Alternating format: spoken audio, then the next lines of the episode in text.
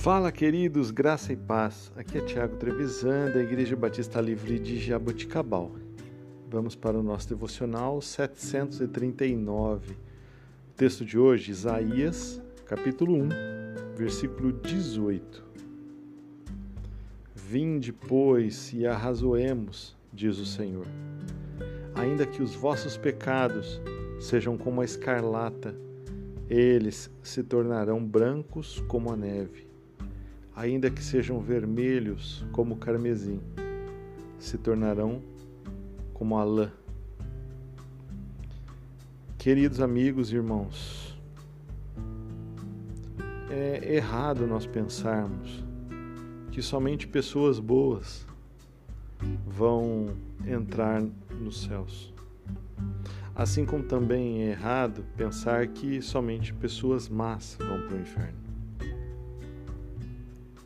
nem bons nem maus, mas somente aqueles que receberem a justiça de Deus pela graça e aqueles que confessarem Jesus como Senhor e Salvador. Isso mesmo, é isso mesmo.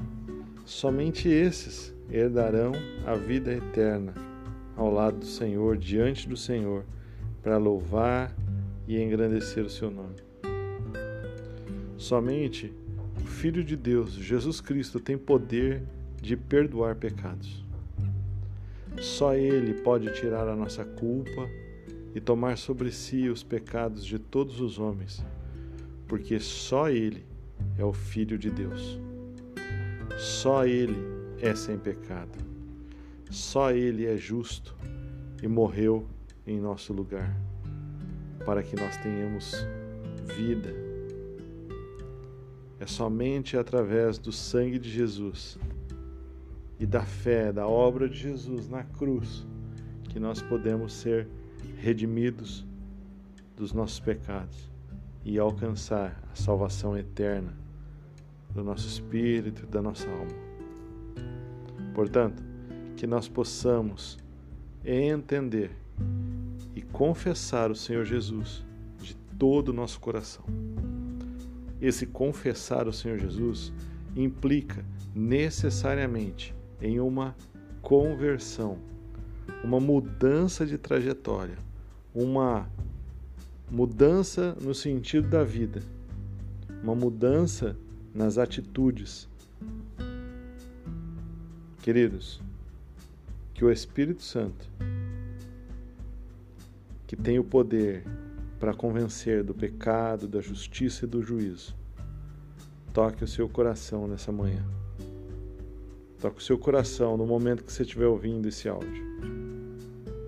E, se for o caso, se ainda você não se rendeu aos pés do Senhor, que assim faça. Porque nós estamos falando da sua eternidade.